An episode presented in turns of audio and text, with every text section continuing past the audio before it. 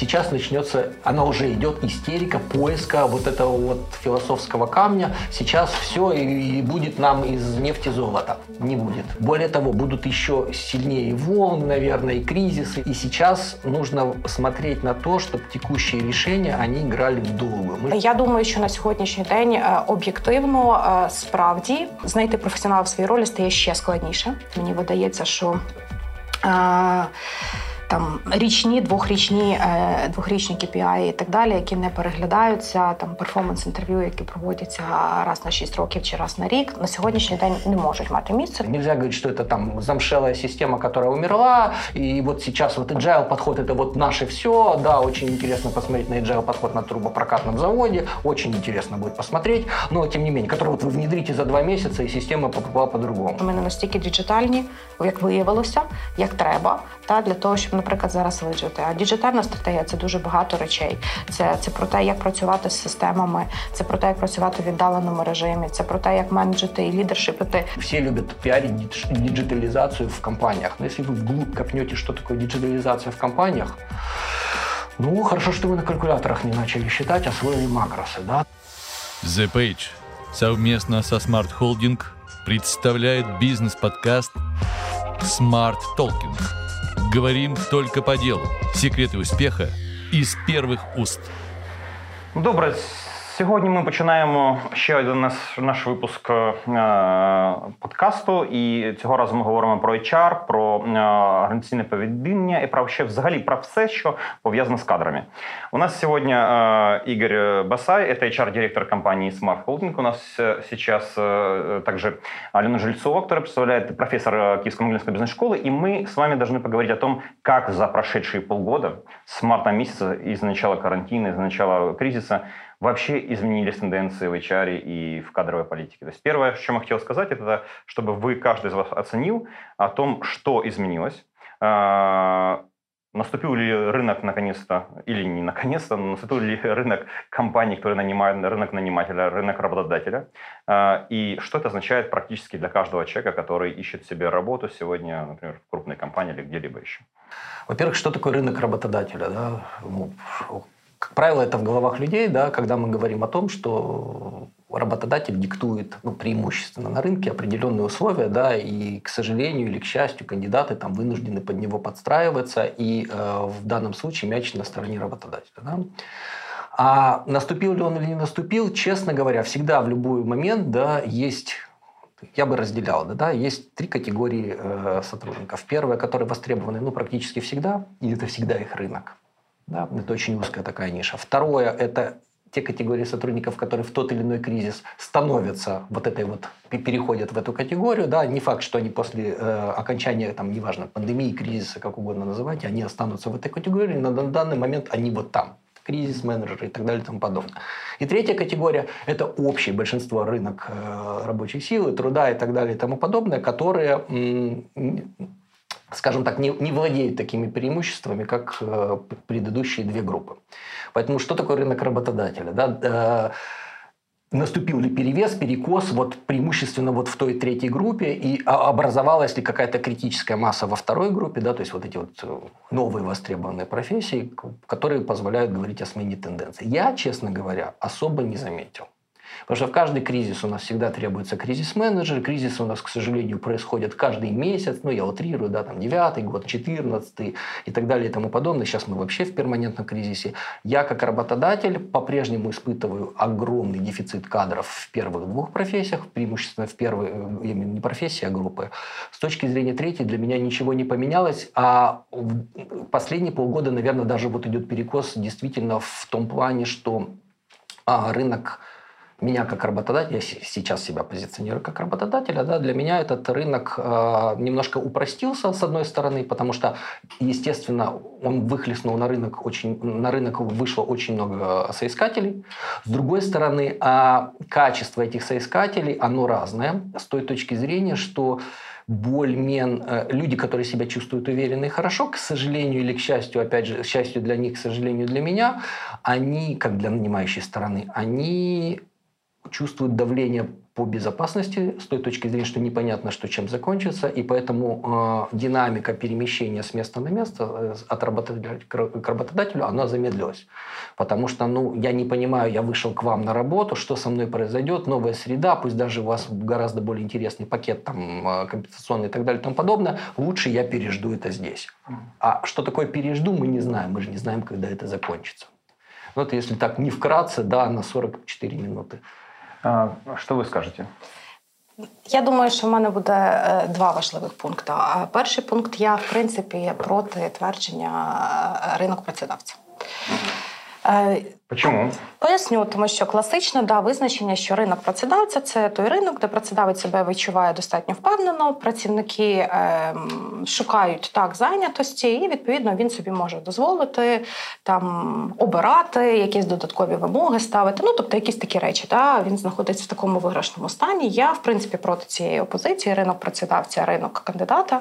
Я вважаю, що навіть якщо кандидатів буде достатньо багато, і ми можемо дозволити собі там конкурсний відбір 250 людей на місце. Для нас, як для працедавців, внутрішньо це все одно має бути ринок кандидата. Для нас людина завжди має бути в дефіциті, завжди має бути цінністю, незалежно від того, як багато учасників ми можемо залучити до конкурсного відбору. Тому це це перша ремарка. Я б в принципі пропонувала десь втікати, робити шифт і втікати від такого визначення.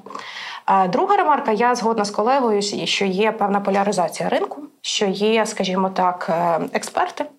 І я думаю, що на сьогоднішній день е, об'єктивно е, справді професіонали в своїй ролі, е, знайти професіонала в своїй ролі стає ще складніше. Я навіть поясню, чому, тому що е, цей професіонал в своїй ролі повинен був за цей короткий термін е, проапгрейдити, оновити себе до нових вимог. Тобто, як навіть якщо він був суперпрофесіоналом в лютому, в березні, йому ще потрібно було б впоратися, умовно кажучи, якщо ти байер, то ти повинен був навчитися закуповувати в умовах, коли закриті кордони. А якщо ти категорійний менеджер, то ти повинен був за цей час навчитися управляти категорією в умовах, коли змінилася поведінка споживача. І, звичайно, не всі змогли навчитись переналаштуватись так легко в силу Різних причин, які можуть бути у людей, тому в цій експертній категорії у нас, я думаю, дефіцит зараз ще зріс, тому що ми просто перекваліфіковуємося. Да? Ми переодягаємо, пробачте за метафору штани на ходу і обирати ще складніше.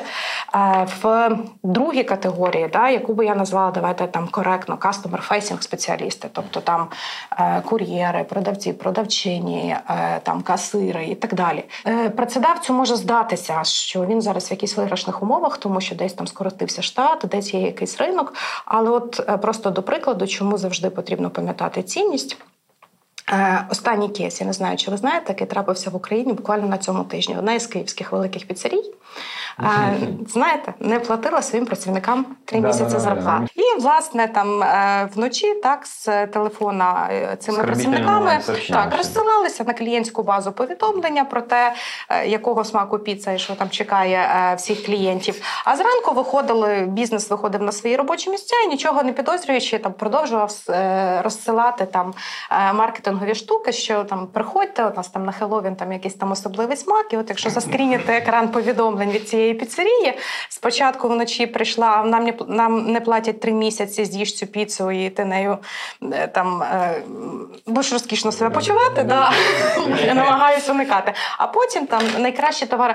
Тому ем, я б сказала, що ем, насправді і от і, і от і ця категорія спеціалістів вона е, зростає, вона е, стає, вона розпочинає розуміти свої права, вона починає захищати свої кордони. І мені видається це дуже правильним. Я до цього закликаю, тому е, я проти ринку працедавців. Смотрите, я скажу такую вещь. Вот раньше, раньше э, очень много жаловались, очень много жалоб поступало на некое новое поколение э, сотрудников, ну, назовем миллениалы и все, что после миллениалов. А, то есть более молодое, а, О том, что это люди, которые не имеют ценности, условно говоря, я хорошо работаю, я должен сделать карьеру и так далее, и тому подобное, у них другие ценности. В том числе ценности, например, там отдых, там а, work-and-life баланс в сторону на самом деле отдыха гораздо больше как бы раз, чем у, например, как считалось. Ну, я слышал такое, я слышал такое часто. Мне жаловались, такая вот э, Оксана Гуцел, Камион она конкретно жаловалась на такие истории, я рассказал одну историю даже очень интересную на эту тему. Так вот, э, сейчас это все прекратилось или нет? Что там, миллениалы продолжают пить кровь с работодателя или нет? Слава Богу, що вони хочуть відпочивати. Слава Богу, що вони бачать цінність в своєму житті. Слава Богу, що в них немає неврозу і вони не хочуть проводити 16 годин за прохідною. Ну, Я- сейчас, я- когда нет работы, наверное, они уже немножко пообломались, нет? Е, Я думаю, по-різному. Я думаю, е, ну в- в принципі, чого пообламались? Чого вони мають пообламатись? Е, Должны больше работать, меньше э, задавать каких-то дурацких вопросов. Нет? Кому должны? Работодатели. Чого вони? Вони нікому нічого не винні. Тому моя точка зору, перше, е, вони безумовно інші. Е, Вони сміливіше відстоюють свої кордони, вони готові експериментувати, вони не відчувають прив'язаності до одного працедавця. Вони не переживають за те, щоб знайти роботу і прослужити там 20 років від е, там молодшого підмайстра до зав виробництвом. Вони готові експериментувати певний період свого життя з 20 до 30 в мультирольових кар'єрах, пробуючи себе в різних бізнесах, в різних ролях, ніде не пускаючи коріння, шукаючи себе. Їх за це називають джамперами. Але я думаю, перше, це прекрасно, тому що це росте інше, здорове, цікаве покоління експериментаторів. Раз. Друге, це даність. Ну, от заперечувати проти цього, це як заперечувати проти того, що в нас якось змінилася погода. От, от, воно змінюється. Да?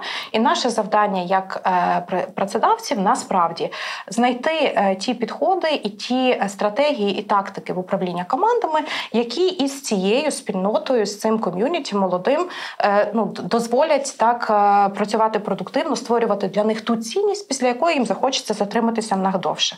Накладається зараз кінчу обіцяю, накладається на складність на складність з тим, що ми маємо зараз багатоамплітудне управління. Тобто на сьогоднішній день в штаті компанії ми працюємо, якби ж тільки з одним з одним цим поколінням, яке умовно називають міліналами, да, то можна було би там налаштувати процеси більше під них. Але в нас може бути зараз працювати вже там 18 чи 20-річний працівник і 70-річний працівник. Да? Тобто бабуся умовно і онука може працювати в штаті разом. І от це мультиамплітудне управління додає якоїсь своєї іншої складності. Ну і на захист. Я вам хочу сказати, що на наше з вами покоління теж роботодавці часто скаржились. Так що не тільки на молодих. Почему? Ну, т- на вас ніколи не скаржились. Ну, Там были другие причины, да? Інші причини, але завжди були причини скаржитися. Хорошо, как вы скажете, как практик, который нанимает людей? И, то есть вы теоретики, практики. Я понял позиционирование. На самом деле, я всегда скептично отношусь. Я с Еленой абсолютно согласен. То есть, с точки зрения, во-первых, никто никому ничего не должен. Во-вторых, есть же, правда, конфликт ценностей, потому что, как правило, кто у вас стоит во главе компании, это люди постарше, ну, просто биологически так сложилось. Да, люди, которые приходят и заменяют, либо там подпирают следующих, это совсем другое. Это, я с Леной абсолютно согласен с точки зрения, и на нас э, жаловались, и я думаю, что ну, всегда же вот это, да, вот общество деградирует, вырождается. Я это от дедушки слышал, да, и папа мой периодически бурчит и рассказывает о таких же самых вещах, все нормально. Но когда рассказывают про поколение Z, миллениалов, я всегда очень улыбаюсь. Люди рисуют в поколении Z, это вот этот смузи стартапера, который только что вышел из Инстаграма и пришел к вам в офис устраиваться. Это замечательно. Наверное, это где-то в Киеве, в Шевченковском районе. Если вы пойдете, а у меня была привилегия в Никополь, город в Днепропетровской области, да, то там эм, поколение Z немножко отличается от образа смузи-стартапера. И они как раз-то вот очень серьезно несут вот те ценности, которые несет дедушка, папа и так далее и тому подобное. Да, с определенными девиациями, ну, не девиациями, да, модификациями, но тем не менее э, это совсем другое поколение Z. Поэтому надо понять, о ком мы говорим. В Киеве, ну да, наверное. В больших городах, я имею в виду, да, подразумевая Киев. В маленьких, да нет. Стало ли сложнее удерживать? Ну, конечно, мы теперь не японский работодатель, то есть они не доживают там до 98 лет, и им всем кланяться, говорят, что отлично, ты провел отличную жизнь. Конечно, им неинтересно, дальше их очень тяжело мотивировать, это все понятно, но сказать, что прям пьют кровь, там же динамический, очень динамичный рынок, да, ну, да, если вы не способны удержать э, вот этих людей, вы просто практикуете другую тактику рекрутмента, тогда вы нанимаете новых. Ну, да, текучесть 160%, ну, да, ну, согласны вы с ней? Согласен. Ну, значит, давайте ротировать. Поэтому Або наймайте його і навчайте ту вікову категорію, з якою ви можете ви можете впоратись. працювати, е, впоратися. Скажите, а э, не кажется ли вам, что сейчас возникла ситуация, когда, э, например, количество людей в компаниях во многих сокращается, э, меньше людей работают, а тем, кто остается, мало того, что на них увеличится автоматически нагрузка и объем того, что они должны делать, но еще как вы говорите, увеличится как бы дополнительные требования. Если ты там продажник, продавать теперь больше через интернет. Ищи какие-то другие варианты. Э, если ты маркетолог, тоже диджитал-маркетинг изучай. То есть, на, то есть нагрузка на одного человека резко выросла. Це то, що я слышала від многих роботодателей. Дивіться, я думаю, що це просто е, типовий е, типовий момент, який потрібно пережити в епоху е, там е, ну якби перевтілення в переломні моменти. Да? Е, коли уже там е, старе не працює, а з новим доводиться тільки розбиратися, а старе доводиться якось закривати. Ну, тобто в період, скажімо так, наступництва епох е, якихось. Да? Тому так, Bloomberg там, наприклад, вони опублікували навіть статистику, що в середньому там робочий день е, з початком карантину, коли ми всі перейшли на віддалений режим, зріс до 18, до 12 годин на добу, що ми почали працювати на 40% більше і так далі. Ну тому що треба було освоїтися в новій реальності. Ну ну що зробиш? Ну такий виклик сьогодення. Да? Ну, Треба впоратися, треба навчитися. З іншої сторони, там ми, як е, представники функції, яка піклується про людей, повинні в цей е, момент надати їм всю необхідну підтримку для того, щоб вони, по-перше, навчилися якомога швидше, навчилися якомога ефективніше, е, не драматизували надто цю ситуацію, що треба повчитися. Треба ну тобто, побачили в цьому якісь бенефіти. Побачити, що так, все, що еволюційно могло б відбуватися за 10 років, зараз відбудеться за 2 тижні. Ну так, от такий виклик. Да? Ну і плюс отримати від нас, напевно, е, в навчальній стратегії також інструменти, які дозволять їм менеджити своє психологічне здоров'я, своє самопочуття, менеджити свій стрес, допомогти їм з тим впоратись. В таку непросту епоху живемо. Трішки є. Что вы скажете? Цинично скажу, очень все просто. Смотрите, этот же кризис, а я называю это кризисом, ну, ничем не отличается от других. В любой кризис вы начинаете что-то сокращать и на кого-то э, залагать определенные обязательства. Всегда так было, да, делай работу на 30% больше, чем делал до этого, потому что мы твоего соседа по столу извините, оптимизировали. Назовем это так очень мягко. Оптимизировали. Ну, слово сократили у нас не любят, да, то есть мы произвели оптимизацию численности, да, и теперь вас не двое, ты один, но тебе пришло только 40% его рабочих обязанностей. Почему? Потому что он всего лишь 40%. Ты делал, да, и вы вместе делали как-то, а теперь на самом-то деле вы по 70% делали, а теперь ты делаешь 140. Дальше возникает цинизм ситуации. А вы можете с этим не согласиться да, и там бросить... И быть тоже оптимизированным. А, вопрос в другом. Оптимизированным-то да, но вы же как здравый человек, а оставляют по определению самых здравых и самых э, способных, ну, будем по умолчанию считать, дальше вы задаете вопрос. Хорошо, я вам плюнул в лицо и растер. А что со мной дальше? Вы уходите в соседнюю дверь, я имею в виду к соседнему работодателю, а там ситуация практически та же самая. Да, есть растущий в кризис э, отрасли, падающий, но в целом ситуация у всех одинаковая. Там такая же история. Поэтому, по большому счету, что человек делает, опять же, мы же все работаем со своими инстинктами, да, ну, большая часть, нельзя генерализировать всех, а, ну, она это принимает, и это нормально. Стал ли я больше работать? Ну, конечно, стал, чем там год назад или два, и три. Стал ли мой подчиненный больше работать? Ну, да. Нормально это? Это вопрос, как вы с ним поговорите, как вы ему это объясните. Да? То есть вопрос в том, что если люди э, адекватные, вы всегда можете поговорить и объяснить, почему принято такое решение, что произошло. Да, потому что у меня были там интересные случаи в карьере, да, когда о сокращениях люди объявляли очень интересным образом, когда вы переезжаете из офиса в офис, а вам не хватает 40 мест. И вы принимаете решение, самое умное, да, сократить 40 человек, не разбираясь, нужно, не нужно и так далее и тому подобное. А дальше эти люди читают списки на стене, кто, переехал, кто переезжает, а кто не переезжает. Там можно кино снимать с грустной французской музыкой, да, когда человек не находит свою фамилию, берет ящичек и откатывается в, в дверь. Ну, это ужас.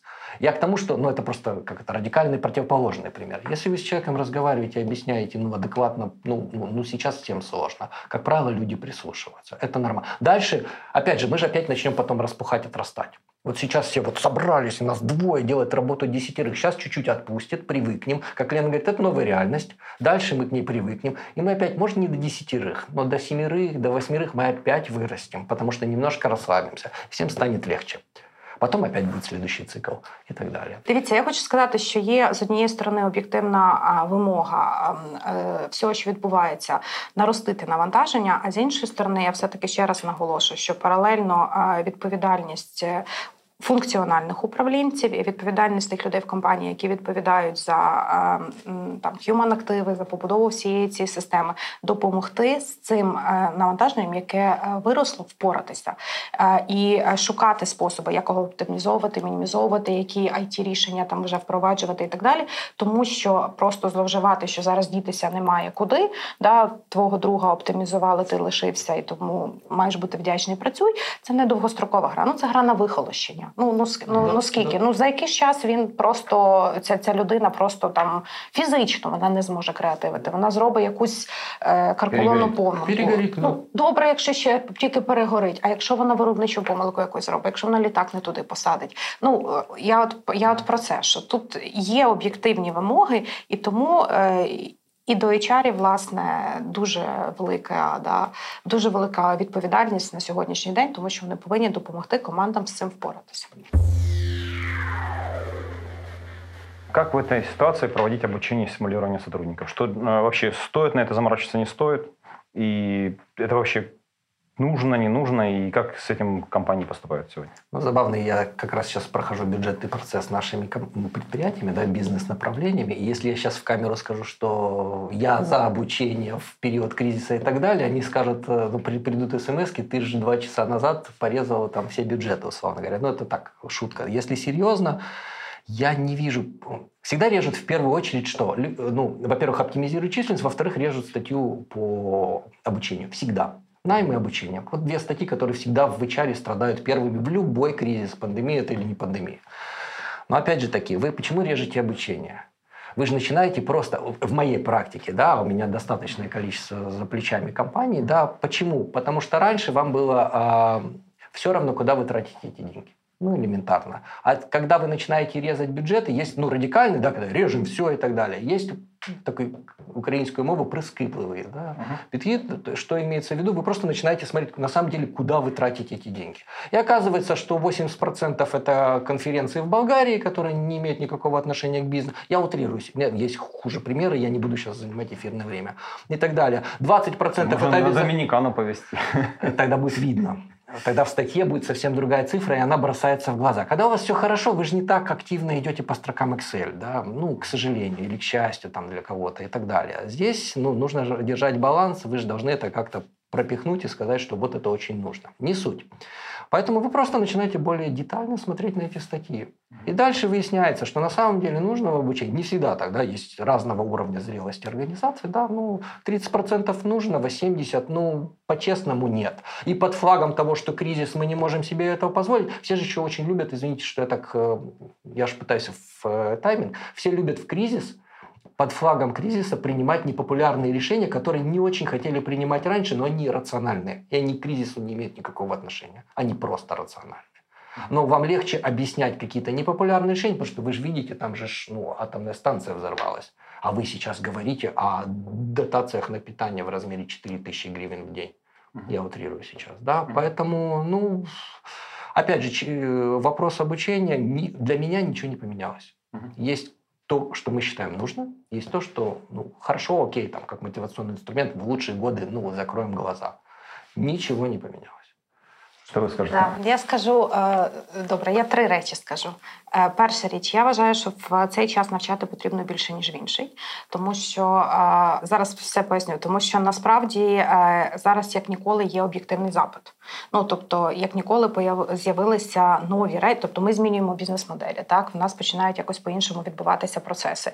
І там я і знову ж таки того ж байера треба навчити по-іншому закуповувати, того ж там менеджера з продажу треба допомогти йому розібратися з тим, як по-іншому продавати. І є дуже цікаві, їх багато є звітів, коли за в попередню фінансову кризу там е, світову я маю на увазі е, зізнаються генеральні директори, що коли вони тотально зупинили, а це це справді це це типове рішення зупинити е, витрати на навчання як на витребеньку, то в результаті це виявилося вітра, як вони називають відкладеними витратами з, з заплаченими з великими інвестиціями, тому що була втрата продукту продуктивності, ти там невідворотно відстав від конкуренту, від ринків і так далі. Це перше. Друге, я при цьому точно згодна, що навчання як подію, як івент, як мотиваційний захід, напевно, зараз е, треба переглянути. А у нас, на жаль, дуже часто навчання проводилося як подія. Е, давайте запросимо якогось там спікера, не тому, що це важливо для наших стратегічних спроможностей, чи це важливо, це якось лінкується стратегічними нашими задачами, чи це якось заповнює gap skills, чи це нам потрібно попрацювати з якимись установками, які мають бути сформовані для реалізації стратегії. А тому, що Роман Горобинко, модний тренер, його слухав е, хлопці, слухали, і я теж хочу хлопцям розказати, що в мене був Роман Горобинка. Ну такі речі точно мені здається, треба переосмислювати. Тобто, і е, третій момент це мають бути осмислені рішення, не навчання як подія, не навчання як івент. Хіба би вам дуже це було потрібно, але тоді чесно називайте це івентом, а не навчанням.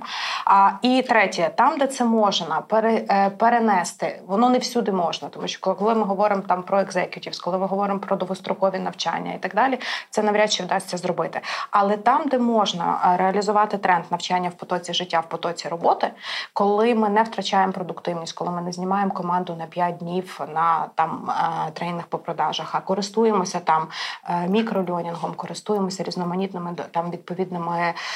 Ну зараз на сьогоднішній день дуже багато різноманітних технологій, і підходів в ЛНД, коли ти в потоці життя дрібними дрібними порціями через впровадження інституту наставництва, інституту менторингу, інституту коучингу. Тобто я там можу зараз піти через кому багато що, але ти, не відволікаючись від свого робочого місця, паралельно отримуєш.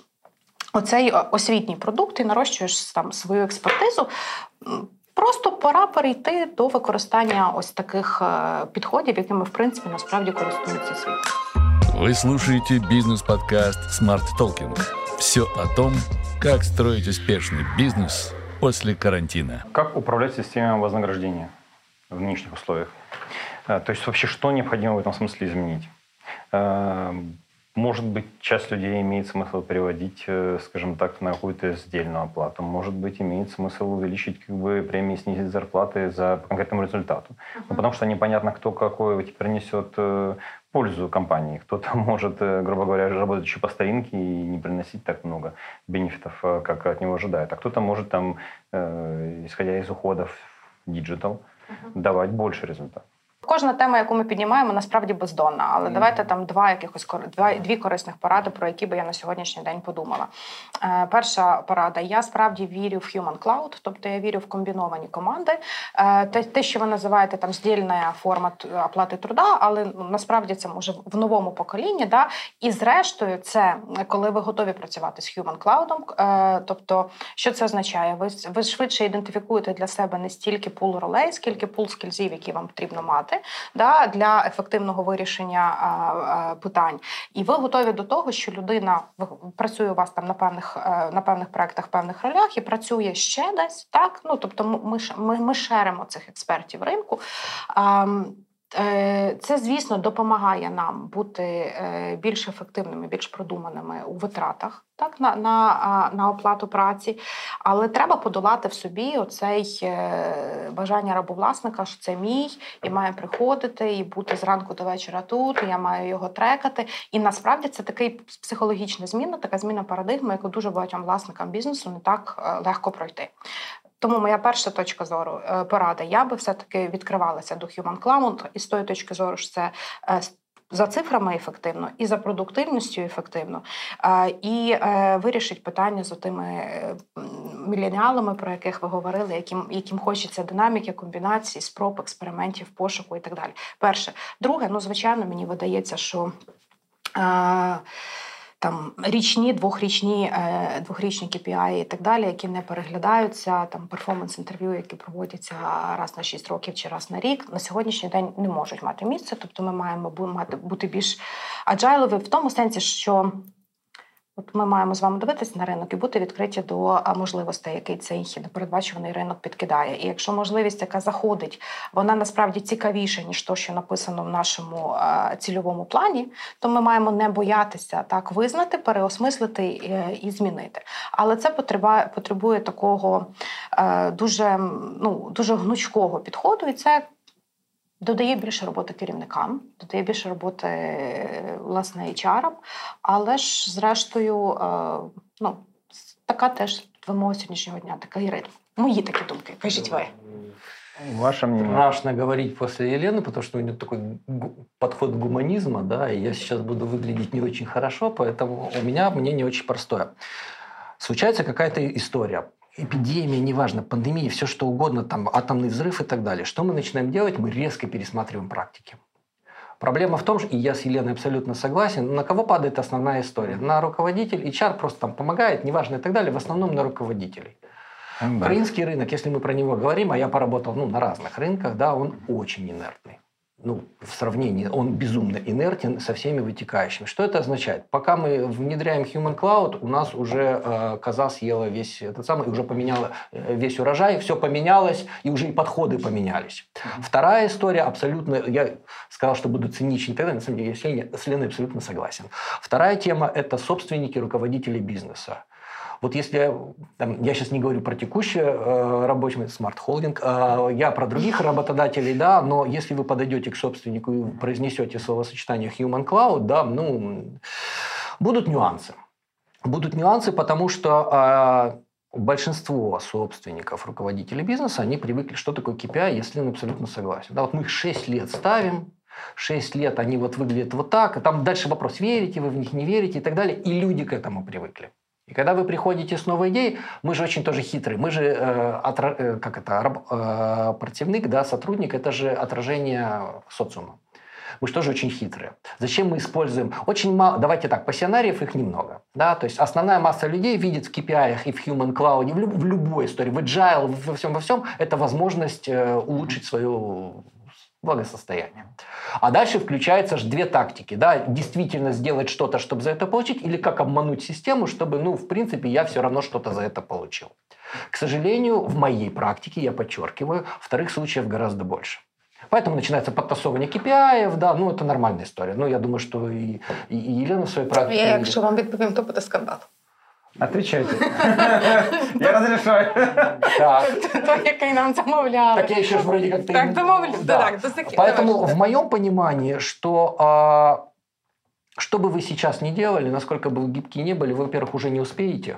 Да, надо что-то делать, действительно надо менять и так далее и тому подобное. С другой стороны, все равно такие кризисные ситуации, они, к сожалению, они должны быть драйвером каких-то больших изменений, в том числе в перформанс-менеджменте, как показывает практика, не являются. Испуг отпускает, и мы опять возвращаемся к старым системам управления. Эффективны они, неэффективны, я опять же с Еленой согласен, ну, раз в год поговорить о перформансе это забавно, да, раз в три года пересмотреть KPI, оставить ровно те же самые KPI, но пересмотреть цифры, тоже интересно. Работает это или не работает, зависит опять же от ситуации. Нельзя говорить, что это там замшелая система, которая умерла, и вот сейчас вот agile подход это вот наше все, да, очень интересно посмотреть на agile подход на трубопрокатном заводе, очень интересно будет посмотреть, но тем не менее, который вот вы внедрите за два месяца, и система попала по-другому. Ну нет.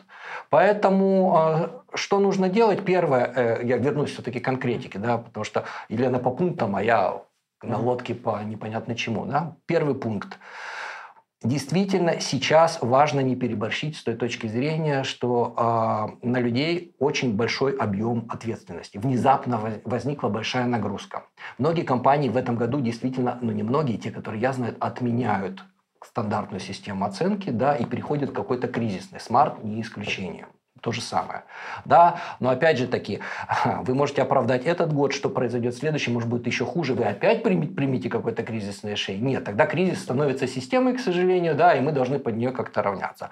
Поэтому я бы резко не переходил, я бы действительно менял, эволюци... система должна эволюционировать, но опять же таки вы должны четко понимать, э, если вы сейчас эту систему поменяете, а вот через два года изменятся обстоятельства, вы опять ее будете менять. Людям, кстати, каждый год очень тяжело менять перформанс-менеджмент системы. Ну, они просто не понимают, да. Сегодня вы меня в рост мерите, а завтра в ширину, вы определитесь, да, и просто потом перестают обращать на это как действительно систему, которая работает с эффективностью. Ну, вот если вот так вот сумбурно... Мені три пункти дасте?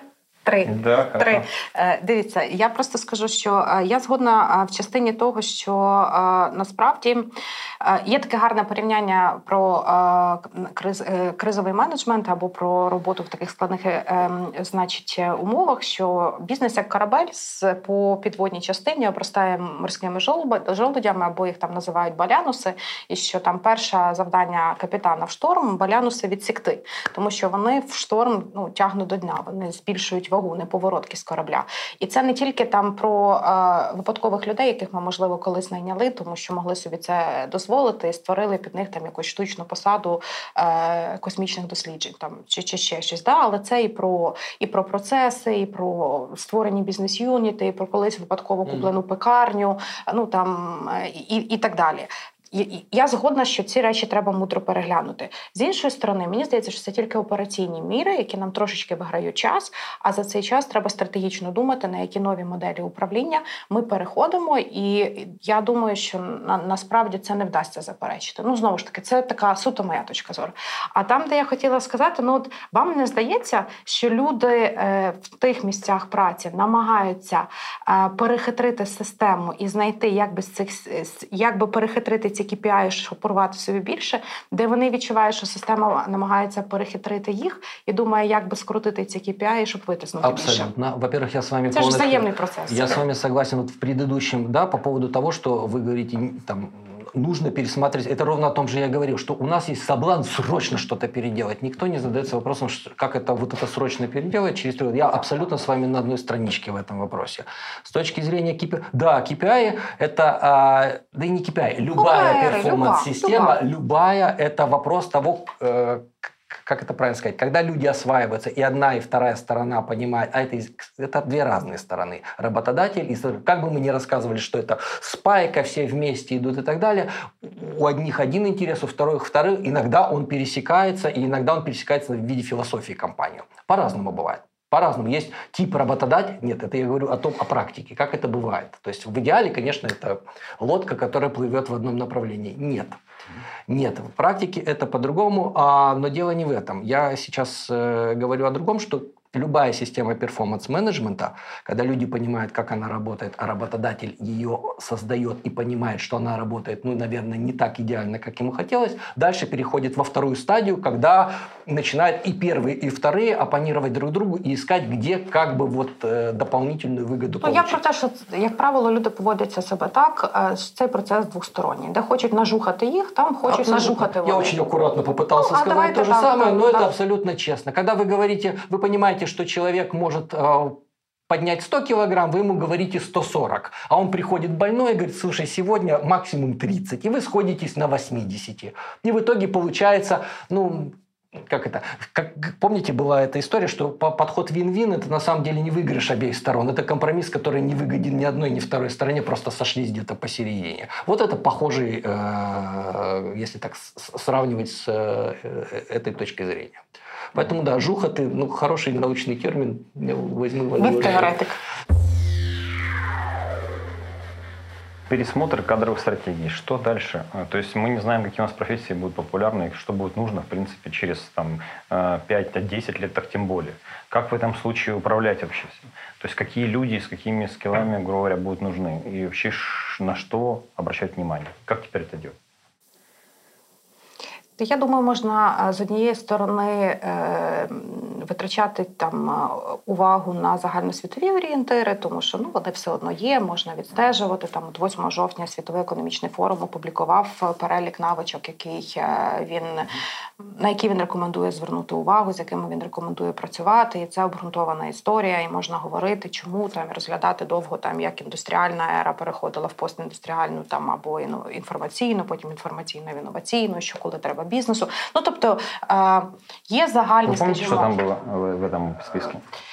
Частину по- частину пам'ятаю, звичайно, я не можу сказати, що я зараз 10 по пам'яті Ну, назву. да, Там, то, 3-4. там, там точно є і- інноваційне мислення і комплексний там проблем солвінг, да, тому що нам зараз треба розв'язувати комплексного характеру проблеми.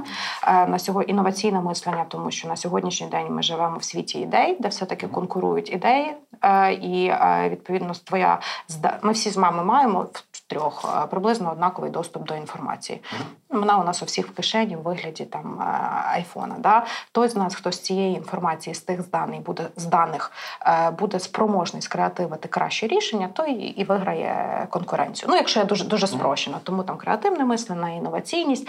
Там на другому місці точно стратегія навчання, в тому числі як корпоративні, так і персональні, і здатність людей переучуватися, вчитися, научуватися і так далі. Е, там багато присвячено, звичайно, ем, стрес-менеджменту в непростий час живемо. Там е, комунікативні стратегії, в тому числі е, мультикультурні, тому що ну знову ж таки все розмивається і мультипоколіневі. Ну десь приблизно такий перелік. Тобто я про те, що можна дивитися на загальні світові орієнтири, куди мігрує світ, що відбувається, розбиратися в тому, як світ загалом загалом працює як як цілісність, тому що тут, тут, на жаль, мені видається, є. Питання до українських управлінців ми поки що залишаємося дуже містечковими. В нас, на жаль, е, низький рівень тоталі да, володіння англійською мовою в е, управлінців. Ми не читаємо першоджерела, ми, ми ми, не відстежуємо. Ми мало розуміємо, як світ працює, як цілісність, які тренди, і якось там вони до нас доходять вже надто там запізніли. Я не хочу бути токсичною, не хочу нікого образити. Це так більше, щоб спровокувати за за тим дивитися. Це одна одна річ. Є світові орієнтири. Інша річ, я думаю, що.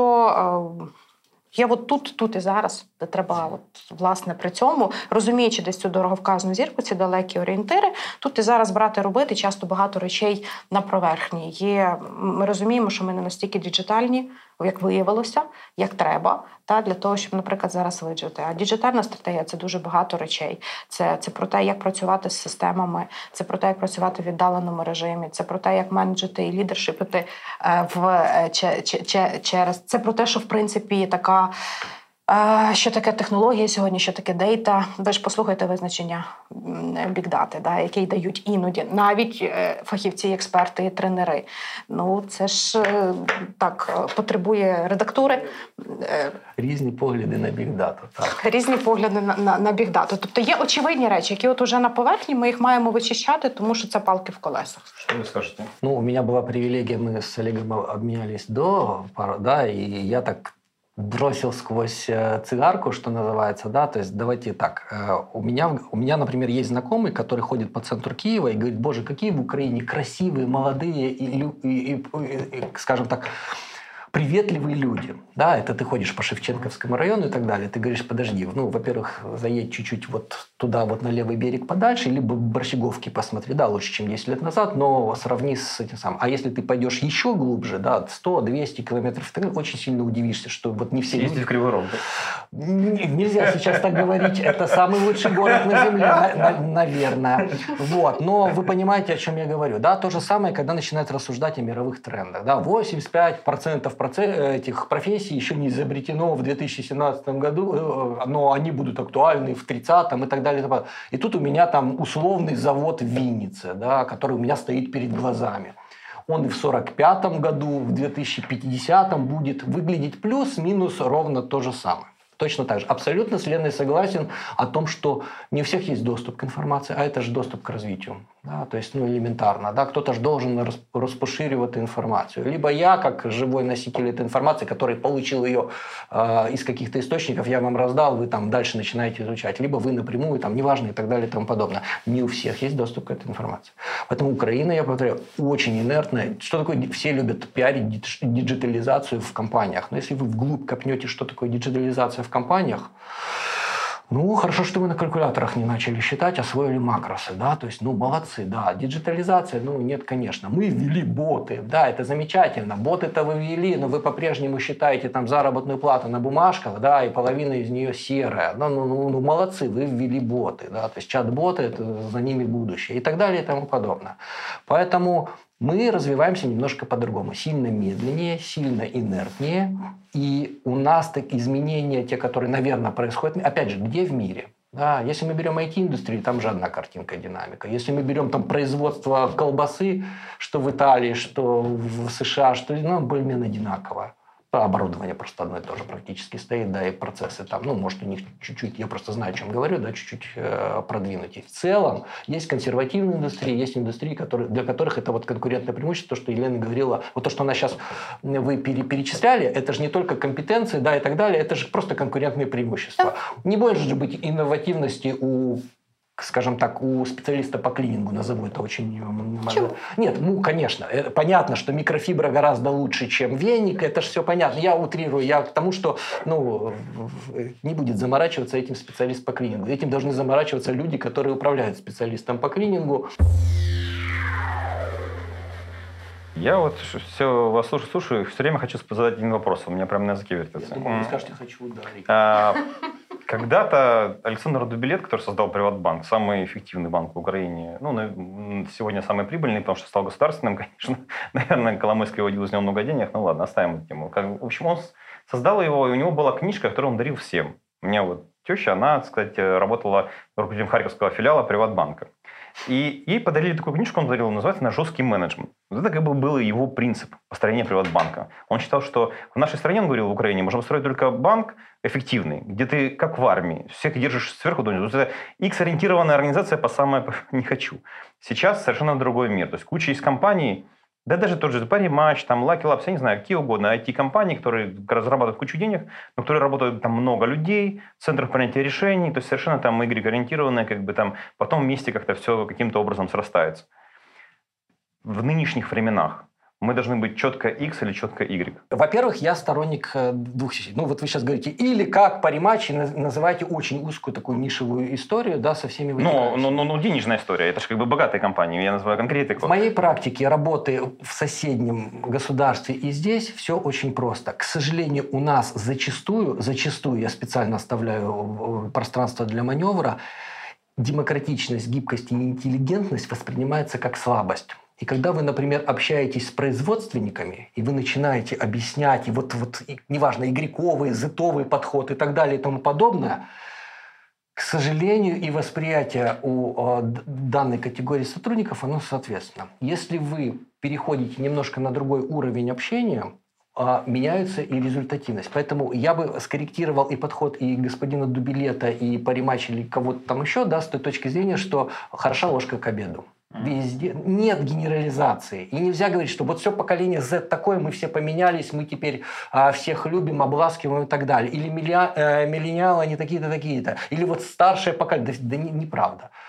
Здесь у вас такой состав сотрудников, здесь такая индустрия, здесь такая, здесь такая. И это еще культура очень сильно зависит. Я вот общался с главой HR-компании э, Pedersen Partners Коломойс, кажется, его зовут. Он ну, сказал, Владимир, да, да, да, Владимир Коломойс. Он мне говорил о том, что сначала с марта месяца все, только X подход, как бы там должен быть жесткое, как бы там вертикаль управления, только такие компании выживут. Это не так. То есть, э, то есть зависит от индустрии, ваш ответ. А, от индустрии, от, ну смотрите, вот у вас культура компании, как вы говорите, игрековая, какая угодно. Вы говорите, все, иксовая. Вы приходите и говорите, все, с сегодняшнего дня работаем вот так. Как, как вы думаете, вот я теперь интервью, как вы думаете, какая реакция вот у 10 тысяч человек, которым вы начинаете пропагандировать кардинально противоположный подход? Неприятие. Ну, как минимум. Да, непонимание, дальше начинается ре... стимул, реакция. Да? То есть вы пришли ко мне так, как мне на это реагировать, дальше я, сосредо... скажем так, сгруппировался и начинаю принимать такие же Ясно. решения. Да у меня, у меня нет, как у, у, как я сейчас на Лену посмотрю, как у практика, у меня нет для вас правильного ответа. Ну, правда. Зависит нет. от. от, от. Хорошо, это... что вы скажете? Е, в мене два пункти. Було три, Єлена. Не упрощайте. Добре.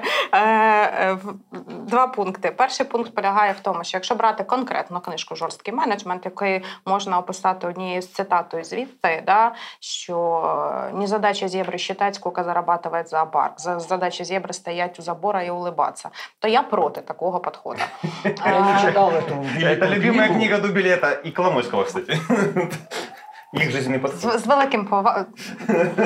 Ну, у них получилось. От, чи завдяки цьому Ну але це вже є тема для іншої дискусії. Чи завдяки цьому у них вийшло, але це винесемо за дужки. Теж маємо мати критичне мислення. Да?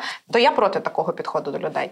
Далі, а, а далі, в принципі, я слово жорстке замінила би на слово професійне. Я за слово професійний менеджмент. Я вважаю, що ми не можемо вдатися до жодної моделі універсально, тому що це абсолютне спрощення реальності. Тут я з вами згодна. Професійний менеджмент передбачає, що я як менеджер спроможна застосовувати різні стратегії і тактики.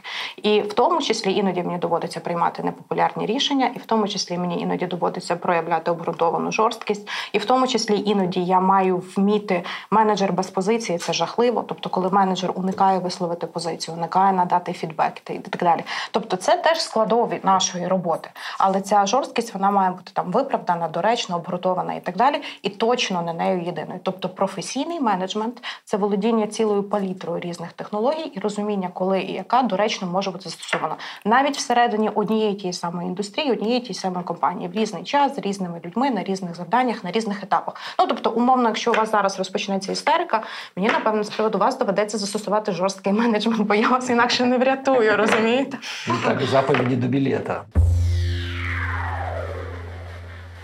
У меня к вам э, финальный, собственно говоря, вопрос. Какие рекомендации вы дадите для крупных компаний, э, для мелких компаний, кстати, для какого угодно бизнеса, но в отношении HR? То есть все-таки, что по сейчас должно измениться в подходах э, э предпринимателей и какие основные выводы вы могли бы сделать из всего, что произошло за это время на HR-рынке? Давайте. Я? Давайте ви, потім ви. Добре, е, в мене тоді буде контроверсійна відповідь. Моя рекомендація не шукати рекомендацій. Е, мені видається, що більшість е, наших управлінців шукають якийсь такий magic tool, тобто якусь таку кнопочку, щоб зараз їм хтось дав три рекомендації. От, будь ласка, Отмени KPI, или зроби KPI квартальний, или пробуй жорсткий менеджмент, или пробуй м'який менеджмент. Ну, тобто аюрведу, е, не знаю, що там, інтегральну динаміку. Тут що то зараз порекомендувати, от вони це візьмуть, впровадять і буде їм щастя. Насправді немає таких речей. Це завжди, е, як я кажу, унікальні відповіді на універсальні запитання, які залежать від дуже багатьох моментів. Тому єдине, що я можу порекомендувати, це е, навчатися, це читати, це досліджувати, це подорожувати подорожувати, це спілкуватися, це думати і на, на підставі цього всього розробляти свої власні рішення. Знаете, почему я хотел первый ответить? Потому что я знал, что у нас будет очень похожая история, да, и сейчас, знаете, как последний, который тост на свадьбе дает, да, и уже все все пожелали. Он, Попробуй скажи, скажи что, что новое. Да, то же самое здесь. Рекомендаций точно нет, и Лена абсолютно правильно говорит о том, что, ну, не абсолютно, я согласен с тем, что говорит Елена, с той точки зрения, что сейчас начнется, она уже идет истерика поиска вот этого вот философского камня, сейчас все и, и будет нам из нефти золота. Не будет. Не будет. Более того, будут еще сильнее волны, наверное, и кризисы и так далее и тому подобное. И сейчас нужно смотреть на то, чтобы текущие решения, они играли в долгую. Мы же очень любим в короткую решать чтобы за неделю было здесь... Да, почему у нас все вот эти потрясения и волнения, в том числе, мы же хотим за неделю из Украины сделать Бельгию. И когда не получается, мы ищем новых героев, там, опять их сносим и опять требуем Бельгию. Мало того, что надо начинать с самого себя, это я к собственникам и владельцам бизнеса и генеральным нету таких э, чудо-мэджик команд, которая пришла и здесь засеяла поле, и вот тебе Брюссель. Нет, это как были черновцы э, в том состоянии, в котором... Обожаю черновцы, к слову, просто с болью сейчас говорю. Вот в том зачуханном состоянии, в котором они есть сейчас. Сейчас э, жители Черновцов скажут, да ты был в последний раз, свинья везде грязь найдет. На самом деле это отличный город, отличный город, но, но не Брюссель пока что, с точки зрения. Поэтому нету мэджик команд, нету мэджик решений. Начните, во-первых, э, мы же советы даем, начните с себя, Подумайте, что вы вообще можете сделать для того, чтобы люди э, поменялись, да, чтобы они приспособились к ситуации и сделали вам хорошо. Мы же об этом не думаем. Мы же на людей, мы, я имею в виду, генерализирую не про себя сейчас, не про... Мы смотрим как на ресурс. Я терпеть не могу слово «человеческий ресурс». Тому ми більше HR не вживаємо, ми кажемо HC – Human Capital. Capital. Абсолютно верно. Поэтому, когда говорят ресурс, для меня это, я не знаю, ресурс шин, да, но это не человеческий ресурс. А мы продолжаем относиться как к ресурсу. Прекратите. Спасибо большое. На этой ноте, собственно, и заканчиваем наш подкаст. Вам. Спасибо огромное. Дякую. Дякую. Бизнес-подкаст Smart Talking.